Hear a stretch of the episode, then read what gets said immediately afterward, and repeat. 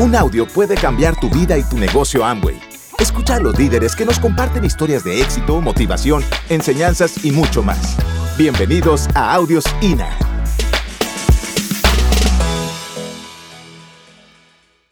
Yo no sé si a ti te está pasando en este momento, que tienes una crisis en tu economía, en tu vida, en tu familia, en tu trabajo, y de pronto este negocio es la oportunidad que te va a pasar frente para que tú la tomes y cambies esa decisión, cambies esa vida, cambies eso que se te, acerca, se te avecina. Nosotros visualizamos que en cinco años, más o menos seis años, íbamos a estar sin ese convenio que se iba a acabar. Y quiero contarles, el viernes antes de venirnos para acá, nos llegó una, una notificación al colegio que se llevan los estudiantes de ellos. Y mi colegio, que tenía 1500 estudiantes, que ahorita como con 300 estudiantes porque el cliente número uno era ellos. O sea, mi mayor ingreso se acaba. Si no hubiéramos hecho este negocio, yo creo que estaríamos a punto de suicidarnos y estaríamos desesperadamente locos por mirar qué íbamos a hacer con nuestras vidas. Por eso tú tienes que mirar las amenazas, la vocecita que te habla al lado, qué situación está pasando a tu alrededor. Están despidiendo a la gente en tu empresa, ya casi llegan a ti están cerrando los negocios, están teniendo situaciones difíciles los negocios, ya casi llegan a ti. Pero uno generalmente, la gente común y corriente que no es visualizador al futuro, espera que lo echen del trabajo para ir a buscar otro. O espera que se quiebre el negocio para empezar otro. Y cuando uno va a empezar otro negocio y, y está quebrado, no lo fía ni la mamá. Nadie le cree. Y nosotros dijimos, este momento que estamos con una imagen bien, es el momento de empezar otro negocio. Y apareció un día un amigo y me decía, negrito, hay un negocio, hay un negocio, hay un negocio bueno. Y me decía yo, sí, ¿cuál negocio? No, es un negocio re bueno, negrito. Y nos paseó como dos veces. Y que un negocio re bueno y un negocio re bueno. Y un día le dije, usted no sabe nada de eso, hermano. Diga, busque a alguien que sepa. Yo sí quiero hacer el negocio, pero dígame qué es. Ni siquiera me decía el nombre. Y un día me llamó por la mañana un viernes, me dijo, Negrito, conseguí hoy un super platino, es un man que sabe hacer este negocio, ese man sabe muchísimo, es un libro, un tipo libre financieramente, tiene una calidad de vida inolvidable, incondicional, el tipo va a estar ahí, pero lo que pasa es que él solo tiene una hora para atenderte. Él puede atenderte de dos a tres, si tú no llegas a las dos no te atiende. Y nos fuimos con él ese día a la cita. Y llegamos a la cita, yo llegué y entré a esperar al personaje. Cuando yo entré, él ya nos estaba esperando. Y yo miré, hay un tipo joven, bonito, con ropita de marca, bien vestido, elegante, con, vestido para el éxito, digo yo. Y yo dije, este es el que me va a sacar de pobre. Y me le acerqué y le dije, mucho gusto, Nelson Rodríguez, y él se paró y me dijo, mucho gusto, Andrés Lara. Tuvimos ese día la bendición de que mi compadre Andrés Lara nos presentara el negocio. Y no lo entendimos clariquitiquitico. Yo lo entendí ese día, yo salí emocionado y le dije a mi esposa, yo firmo. Ella dijo, usted quieto, papá, que todavía no vamos a averiguar si eso es cierto. Y se averiguó y todo, pero arrancamos. Bueno, pues eh, yo creo que vamos a adelantar unas para mirar si y vamos a parar en un lugar. Esa soy yo. Les iba a decir que en mi estado original, pero hoy me están viendo en el estado original. Con esta lluvia, no otra opción. Eh, ahí estoy. En esta época, pues trabajamos con mi mamá en la calle toda la vida. Nosotros desde niño empezamos a trabajar con ella. Mi mamá es una mujer súper o sea, ella es fuera de serie. Yo sé que algún día Dios nos va a dar la posibilidad de tenerla por acá. De hecho, va para Cancún con nosotros porque ella es Esmeralda, fundador del negocio. Tiene un negocio gigante, es el negocio más grande nuestro, donde ya hay como cinco esmeraldas. Y, y ha sido una bendición. En esa época mi mamá trabajaba en la calle, se rebuscaba, como decimos nosotros en Colombia. Nosotros aprendimos a, pasar nuestras noches ahí. Eso es una temporada navideña y vendíamos juguetes. Entonces en la noche nos tocaba quedarnos ahí a dormir y dormíamos debajo de esos muebles. Se me perdió. Debajo de esos muebles teníamos que dormir para cuidar eh, la mercancía y lo que teníamos. Y, y a mí, pues eso yo lo cuento porque me causa mucha sensación Em, yo detestaba la Navidad, o sea, me parecía una época tan fea y tan dura porque mientras nosotros estábamos ahí en esas condiciones, la gente estaba celebrando y había música y había pólvora y para nosotros no había nada de eso. Cuando ya nos unimos con Nelson, pues fue cosas de las que empezaron a cambiar en mi vida. Hoy en día para nosotros la Navidad es una fiesta y empieza desde noviembre, ya queremos arreglar, ya queremos hacer cosas, porque te cambia la vida y porque a veces de pronto traemos una historia de dolor y traemos una historia ahí de, de, de todos los faltantes y eso hace que pues que de pronto eh, tengamos dolor, pero, pero es parte del proceso, es parte del aprendizaje de lo que tuvimos que vivir y, y, bueno, empieza nuestra vida, nos unieron sueños comunes.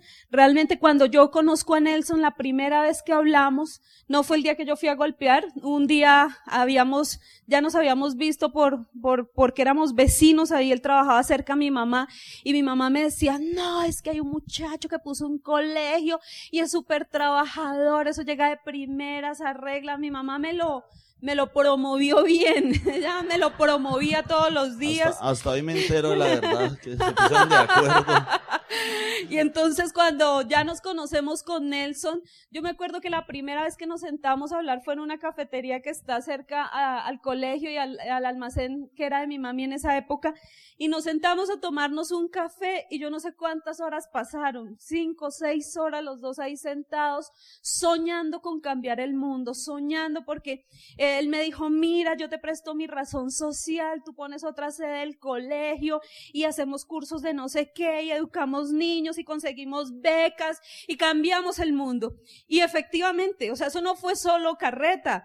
Eh, no sé, dos meses después yo estaba arrancando una segunda sede del colegio en otro sector estaba arrancando con matrículas, empezamos los dos a soñar. Nosotros trabajamos con muchos jóvenes eh, por nuestro colegio y hoy en día Dios nos ha premiado con tener gente muy joven en nuestra organización, niños de 18, 19, 20 años que ya se están calificando a platino, a esmeralda en nuestro negocio. Y parte de lo que les enseñamos y que yo quisiera decirles esta mañana, porque ayer yo vi muchos jóvenes aquí parados y eso me emocionó porque, porque ustedes son la esperanza de realmente de nuestros países. Ustedes son los que tienen todavía la oportunidad de hacer esos grandes cambios de los que nosotros hablamos. Y, todo el tiempo les hemos dicho, encuentra gente que sueña igual a ti. Lo más importante que tú necesitas es tener un coequipero que tenga sueños parecidos a los tuyos, que quiera moverse en la dirección tuya. Eso nos unió a Nelson y a mí. Siempre hemos sido, dentro de todas las limitaciones mentales que traíamos soñadores, empezamos a armar proyectos y a inventarnos cosas y arrancó nuestro colegio y empezamos a trabajar un día Nelson se fue a comprar unos insumos que necesitábamos para el colegio y cuando él llegó yo ya había abierto bachillerato. Y entonces me decía, ¿cómo se te ocurre si es que toca? No importa, vamos a hacerlo. Y empezamos a construir y a construir. Y ahí pues, eh, cuando arrancamos eh, los dos, eh, Nelson tenía el cabello negro, ahora yo le hago rayitos. yo me he encargado de hacerle todas esas iluminaciones en el cabello, muchas son mías, lo acepto. Y, a medida que fue pasando el tiempo, esta fue nuestra familia que construimos. Eh, es increíble, en algún momento nos unieron todos esos sueños y todas esas razones, pero ya hoy en día es todo un proyecto, es toda una empresa la que nosotros hemos constituido durante estos años y ahí está pues el, finalmente el resultado, la razón de vivir lo que nos mueve, lo que nos levanta todos los días. yo creo que el motor más grande, tenemos muchas razones, pero ese es un motor decisivo. Ahí en esa foto ustedes ven de camiseta amarilla Edwin. Edwin tiene 20 años, en este momento es platino del negocio. Está arrancando por estos días, estructurando su esmeralda ya. Edwin es una, una persona, eh, es un ser humano hermoso. Él todos los días yo me siento súper orgullosa de ver la persona en la que se ha convertido. Yo le digo a la gente que son cosas de las que agradecemos todo el tiempo en este negocio, de ver unos hijos enfocados, soñando con un lenguaje diferente, con un estilo de vida completamente diferente. Los muchachos de 20 años en nuestro país están bebiendo, están buscando eh, mujeres, están en otro plan, pero él está enfocado en su negocio, ya este año termina su universidad termina su carrera de diseñador gráfico y es un ejemplo. A veces vamos por ahí en el centro comercial donde más trabajamos nosotros y nos encontramos con empresarios ya viejitos, bigotudos, que canosos, sin pelo.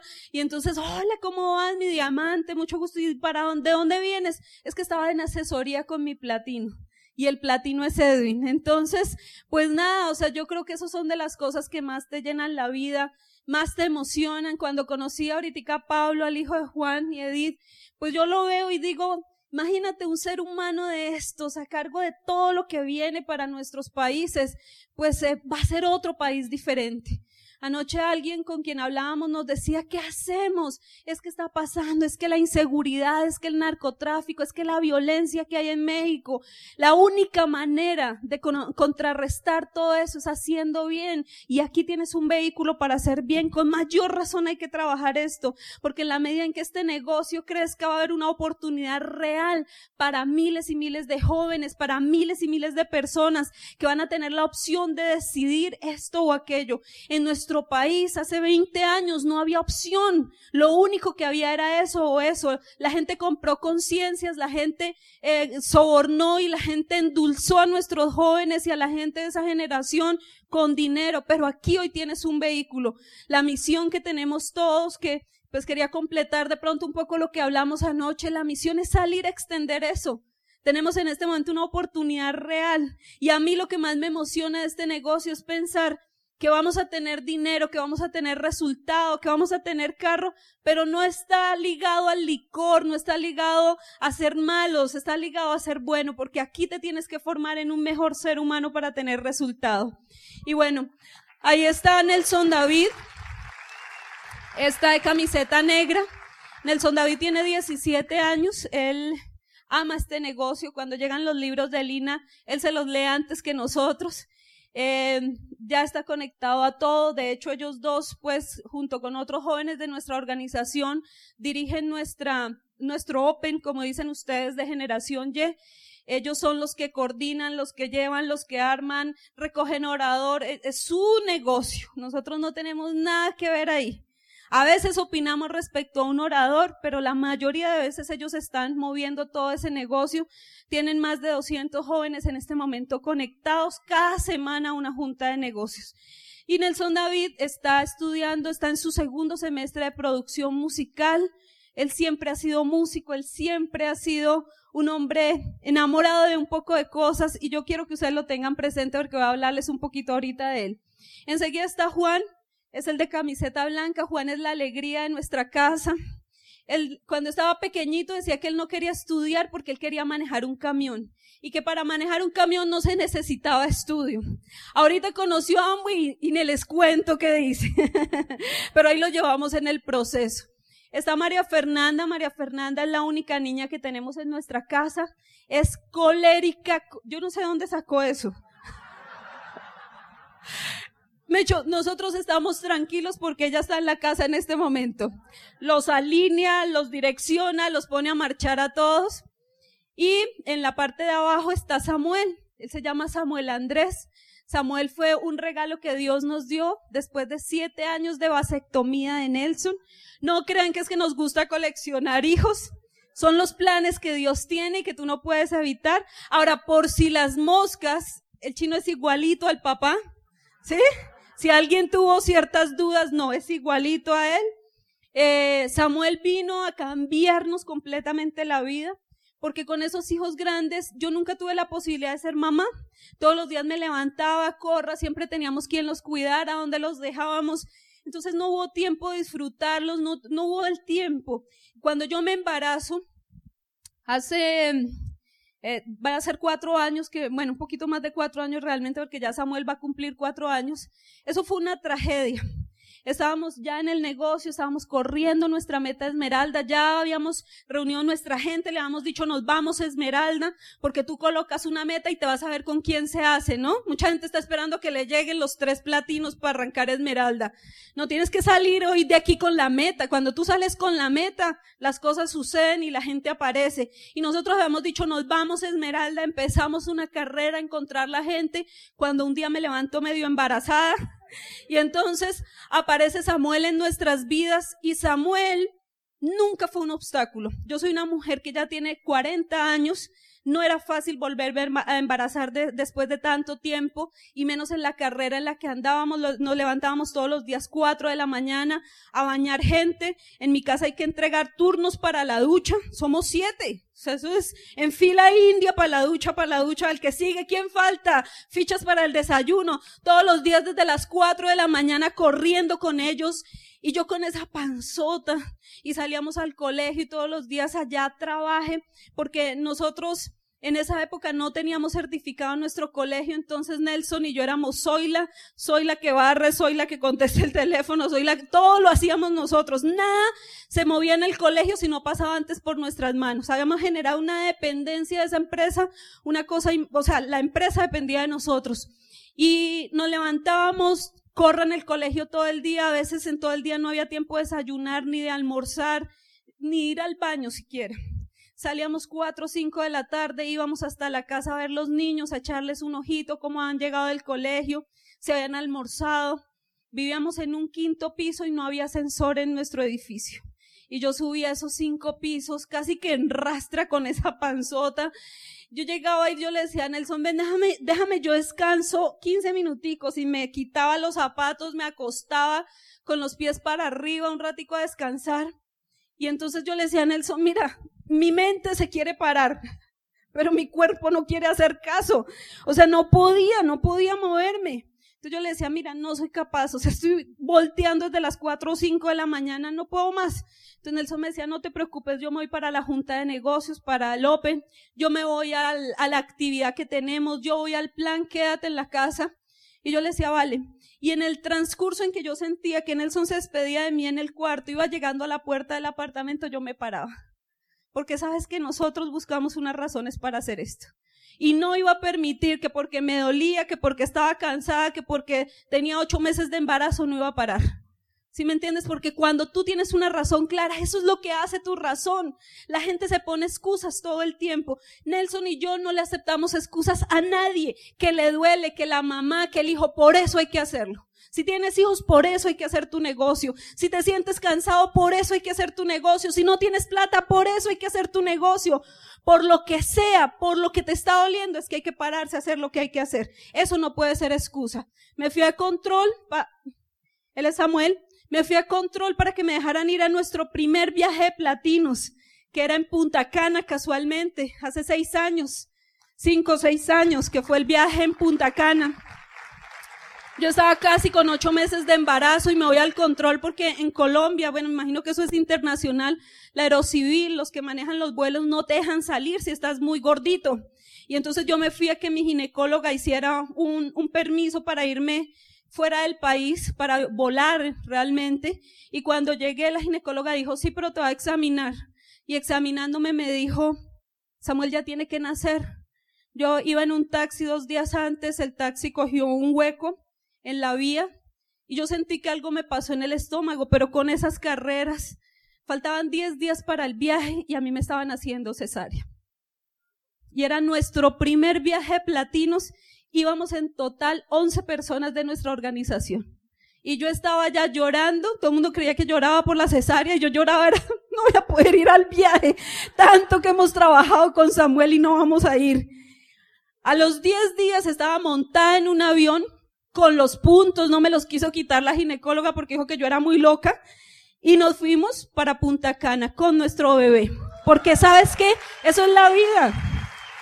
Yo me acuerdo que las mexicanas me echaron un rajatabla, me regañaron, es que son 40 días bajo sombra. Pi, pi, pa, pa, pa, pa, pa. ¿Tú crees que yo me iba a quedar durmiendo? Yo me iba a quedar quejándome allá en la cama y de repente pues Nelson había dicho, si tú no vas, yo no voy. Entonces los dos allá mirándonos con cara de caballo, arrepentidos de no haber, de haber puesto el trabajo, pero no haber hecho las cosas. Eso es la vida, son momentos así donde tú determinas si haces lo que hay que hacer, hay que ir para adelante, no hay otra opción.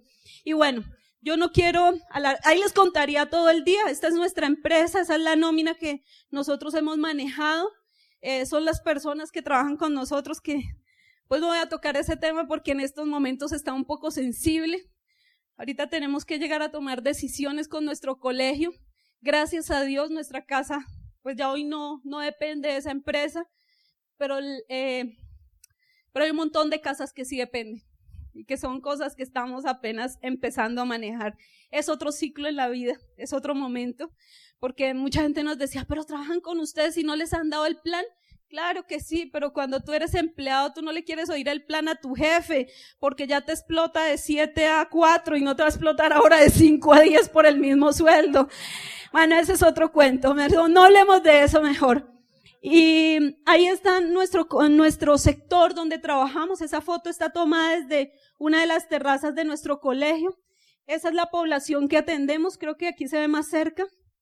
Son casitas y casitas y casitas y casitas, una sobre otra, eh, una pobreza, bueno, impresionante.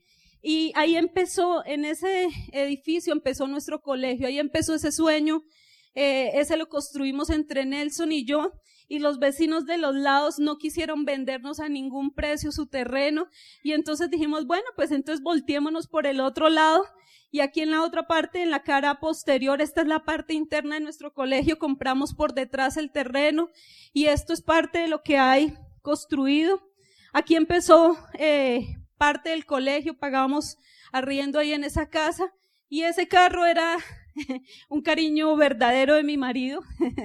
le, decimos la le decíamos la verdolaga. Ese era el carro nuestro, lo único que no le sonaba era el pito. De resto la puerta había que subirla así para cerrarla. Eso era un chiste porque nosotros llegamos a Diamante con este carro. Pues ya habíamos comprado otro, pero en Diamante todavía lo teníamos.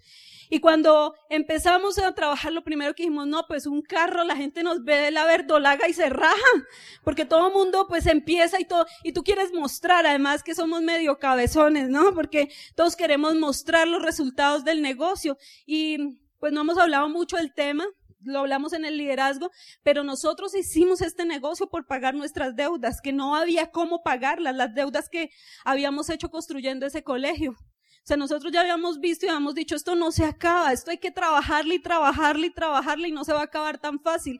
Entonces, eh, el carro era como un plan por allá lejano y, y hace como tres meses Nelson llegó a la casa y yo le había vendido la verdolaga.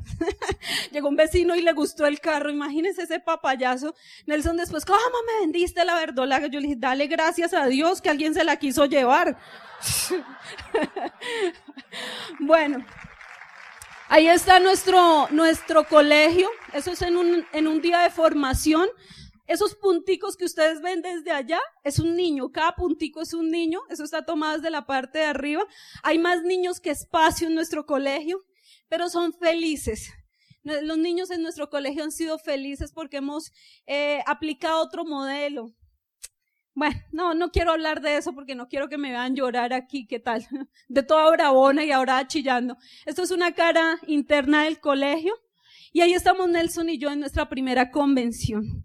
Nos cuentan el negocio, y, y, nos hablan y nos promueven una convención. Llevábamos ocho días de haber firmado hoy una convención y dije, yo le dije, pues dijimos con Nelson, pues hay que ir a ver qué es eso, a ver si nos podemos quedar o no. Yo estaba investigando y por todos los medios, eh, sospechaba yo, Nelson no, porque el de una hijo firmamos, y yo, ¿cuál firmamos? Cálmate, que no sabemos si esto es una pirámide, o quién sabe en qué vamos a terminar metidos, y se nos acababa todo. Después de que saliéramos en un noticiero allá en Colombia, sí o no, aquí también sale uno en el noticiero así con un número, y agachado tapándose la cara. Yo le decía, después de que una cosa de esas nos pase, se nos acaba el colegio se nos acaba la vida. Entonces, calmadito, calmadito. Pero Dios nos había, nosotros somos muy creyentes y Dios nos había dado una promesa de que algo venía para nosotros. Y una frase que esa persona que oró por nosotros, hizo una oración, dijo, Dios les va a entregar un vehículo que les va a dar libertad financiera. Y la única, el único lugar donde nosotros volvimos a escuchar esa frase fue el día que nos dieron el plan. Entonces cuando esa persona dice, Nelson, este es el único vehículo que le puede dar libertad financiera, Nelson parecía un niño, me decía, sí ves, esto es, esto yo, cálmate, espérate, investigamos. Y, y bueno, estamos ahí en nuestra convención, arrancamos el negocio y quiero parar ahí, ahí hay unas fotos con algunos de nuestros líderes. Mm, empezamos este negocio y mucha gente cuando nos escucha, cuando recién calificamos a diamante, nosotros entramos en agosto del 2007 al negocio, en agosto del 2008 habíamos llegado a platino Y les voy a contar por qué. Porque cuando nosotros firmamos, nosotros tomamos la decisión de que íbamos a trabajar cinco años este negocio. Y que si en cinco años no habíamos llegado por lo menos a platino, nos retirábamos. Pero que íbamos a trabajar el negocio. ¿De acuerdo? Una cosa es firmar y otra cosa es trabajar. Entonces nosotros firmamos y empezamos a trabajar, a trabajar, a trabajar. Y, y ya había pasado eh, un tiempo, eh, la meta que habíamos puesto a cinco años se hizo en el primer año. A los cinco años, realmente, exactamente el día que cumplimos cinco años, calificamos a diamante. Pero, pero yo quiero decirte algo, espérate, no, no, no, no se, no se compliquen con eso. Yo quiero decirles algo. ¿Por qué nosotros calificamos a diamante en cinco años? Porque toda nuestra vida está llena de planes y de metas. Ahorita tenemos planes para estos próximos cinco años. Siempre nos hemos movido por quinquenios. Así manejamos nuestro colegio. Por eso tú tienes que hacer un plan para estos próximos cinco años. Si tú te paras de aquí, sigues tu vida, te vas a dar cuenta que se te pasan cinco años y no hiciste nada, no avanzaste, no te moviste hacia adelante. Entonces nosotros hicimos nuestro primer plan y le dijimos a la persona que nos estaba enseñando qué hay que hacer. Y dijo, dar el plan, mover los productos y educarse. Y dijimos, ok, eso no tiene discusión. Todos los días plan, todos los días producto, todos los días educación, punto y se acabó. No hay negocio, no es que me cansé, es que no tuve tiempo, es que hoy, es que el niño, es que nada, todos los días enfocados. Primer año calificamos a platino. Eh, creo que Juan era el que me decía que les contara porque nosotros nos hicimos platino con prácticamente solo movíamos Aristri. En esa época eso era clínicas y clínicas y pum, se va Aristri. pero nos hicimos esmeralda porque nos mataron la vaca. Entonces nos tocó aprender a mover nutrición, nos tocó aprender a mover las otras líneas y, y nos calificamos esmeralda. Ese año siguiente mi mami se hace esmeralda siendo una de nuestras líneas, ella se califica esmeralda y eso era chistosísimo porque por la tarima pasaba todo el mundo, nuestros platinos, Nelson y Elsie, Nelson y Elsie, Nelson y Elsie, todo el mundo, ay, estos se van a ir como triple diamante. Pues no, todos estaban en la misma línea debajo de mi mamá. Eh, pero fue una bendición. Yo creo que en, en, el proceso es difícil porque tú cuando estás colocando el trabajo, nosotros sabemos que es colocar el trabajo y que no se vean las metas, que no se vea el resultado, porque uno lo quiere ya. Yo decía, pero mi mamá haciéndose esmeralda y nosotros no, pero ¿qué es lo que nos está fallando? Y, y, es un proceso que le causa a uno cierto eh, conflicto, ver que las cosas no pasan, porque fue un año, ese año siguiente nosotros cerramos platino fundador y mi mami estaba calificando esmeralda y yo decía, pero ¿por qué nosotros no? O sea, ¿qué es lo que estamos haciendo mal? Pero es un proceso, por eso les digo, todo mundo vive un proceso en este negocio. Nunca paramos, fue un año de trabajo exactamente igual a los otros, pero no fue nuestro momento de resultado, fue nuestro momento de aprendizaje. Y gracias a Dios por ese aprendizaje que hicimos, porque cuando ahorita se acerca alguien y dice, es que trabajo y trabajo y trabajo y no pasa nada, yo le digo, no te preocupes que tu resultado va a llegar porque para nosotros también llegó. Entonces, tercer año esmeralda, quinto año diamante y bueno, ahí estábamos nosotros. Eh, y lo que les quería contar es que eh, cuando arrancamos el negocio, la gente, yo sé que aquí hay gente nueva, ¿no? Entonces le preguntan a uno, ¿y desde que arrancaste todo fluyó? y no, no fluye. O sea, todos estamos ahí en algún momento frustrados. Nosotros entramos, empezamos a trabajar y tenemos un ritmo de trabajo fuerte con Nelson. Por eso yo le digo a la gente, este es un negocio de trabajo. O sea, si alguien le dijo otra cosa diferente, eso es carreta, tiene que trabajar. Pero esa es la bendición grande, que si usted ya ha trabajado en su vida y coloca el trabajo aquí, aquí el resultado es exponencial. Es muy diferente trabajar en un negocio tradicional que trabajar en Amway. Y entonces, trabaje, trabaje, habían pasado cinco o seis meses y nada pasaba no nos calificábamos plata y, y ya medio desesperados eh, con situaciones en el colegio nosotros ganábamos buen dinero de la comercialización, pero eso no le hacía ni cosquillas a todas esas situaciones que teníamos nosotros. Y estábamos ahí medio, medio atorados, medio frustrados de ver que subía un grupito, se caía, subía el otro, ya no existía, el mes siguiente era otro. Si alguien no ha vivido o no. bueno, y entonces llega el mes de enero. Acuérdense que habíamos entrado en agosto y viene el mes de enero. Y en enero el seminario, entonces nosotros arreglándonos, colocándonos, yo ya me había vestido mi, mi falda, mis medias, listo, arreglando los chinos, aquí se ríen harto que nosotros decimos los chinos, ¿no? ¿Cómo es que les dicen ustedes? Los niños, bueno, y entonces estamos arreglando cada chino con su maleta porque hay que ir a dejarlos a guardar a la vecindad. Nadie le va a guardar a uno toda esa tropa. Y entonces estamos ahí, chun, chun, chun, las maletas, rápido, eh, la maleta, la ropa de cambio, los teteros y corra, quinto piso. Entonces, eh, yo estoy organizando todo eso y de pronto entro al cuarto, ya Nelson vestido y organizado y lo encuentro. Hazme la dramatización, así como está, pero con la mano acá. Y entonces yo me quedo mirándole y le digo, ¿qué te pasó? ¿Qué pasa? Entonces me dicen, no, no tenemos plata para ir al seminario, no hay con qué pagar la entrada. Y yo digo, ay, Dios mío, no hay con qué pagar la entrada al seminario.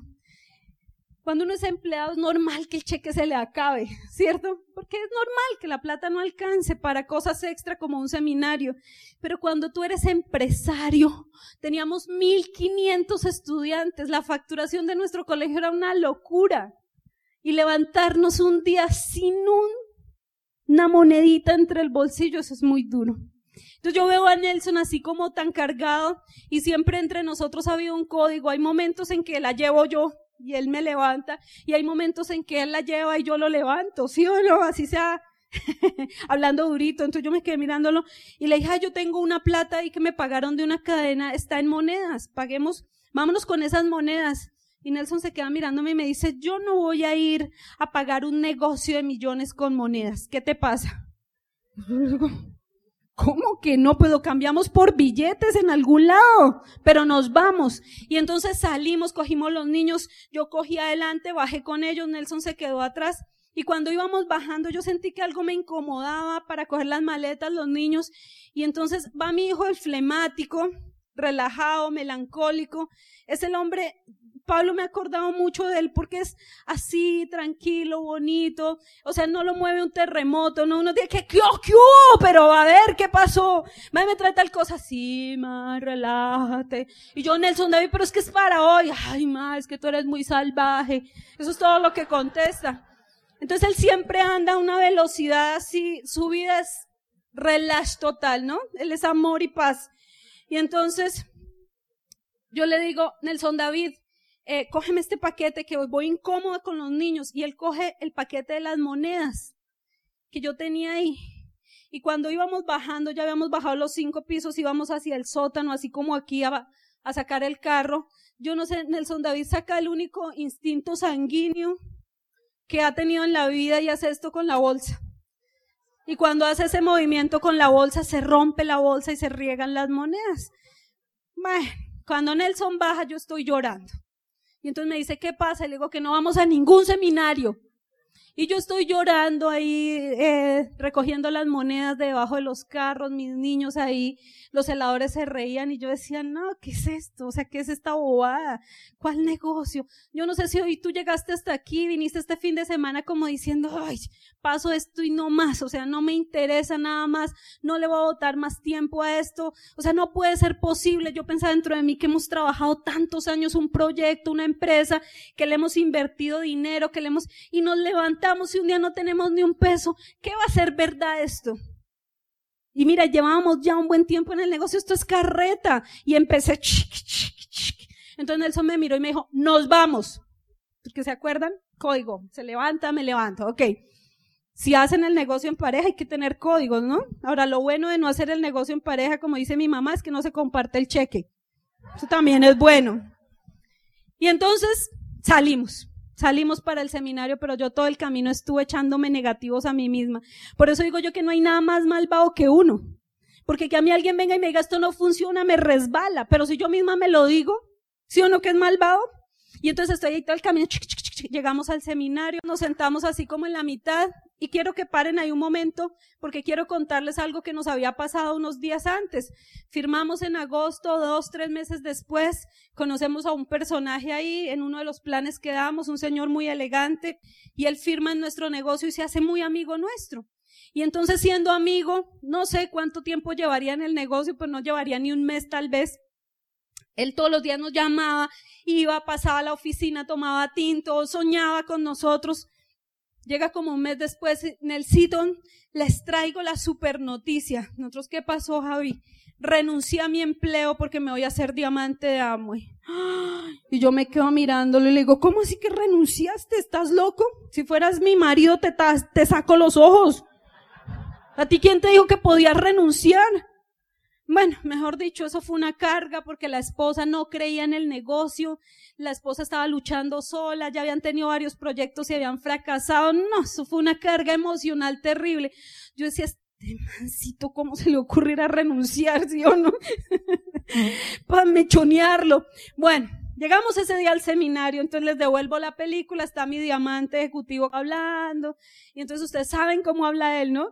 Relajado, y tú sabes que este negocio, y entonces si lo haces, su tono es así, ¿no? No, es como yo que grito y eso, no, el tipo es súper relajado, y entonces si tú no, eh, si tú no tienes claras las razones en este negocio, esto no te va a funcionar, encuentra una razón, pi, pi, pi, y está ahí en la tarima él hablando y yo allá sentada diciendo, ay, no vuelvo a esto, esto se acaba hoy, este talamo y se acaba hoy.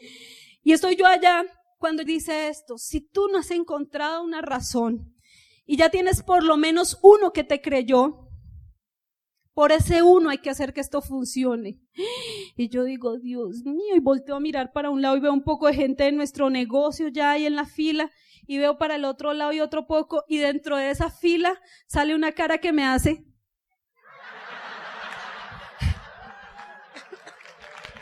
Y era Javier Camargo. Hoy en día Esmeralda, fundador de nuestro negocio, lo acaba de calificarse Esmeralda, fundador está arrancando su meta diamante. ¿Te imaginas? ¿Te imaginas? O sea, yo para qué te digo más. Yo lloraba como un bebé, ¿no? Yo sé cómo fuimos nosotros de brutos, cómo ilusionamos toda esta gente. Esto tiene que ser verdad, esto tiene que funcionar. Mira, nos movieron esas cosas. Yo no sé qué tengas tú que echar mano para encontrar una razón y permanecer en este negocio hasta que tengas el resultado. Yo no sé las decisiones que tú tomes, cómo van a afectar la vida de la gente. Yo no sé si estés aquí simplemente porque se hace el canal para la bendición de un montón de gente. De pronto tus razones no son suficientes. De pronto lo que tienes ahí no es suficiente para que te pares y te determines. De pronto lo que estás viviendo no es suficiente. De pronto eso que duele, que tú dices, no, pues sí me duele, pero me lo aguanto, no te va a mover. Pero si tú ya tienes gente, si ya le has hablado a alguno, si tienes gente en tu organización, hazlo por los sueños de ellos. Gracias por escucharnos. Te esperamos en el siguiente Audio INA.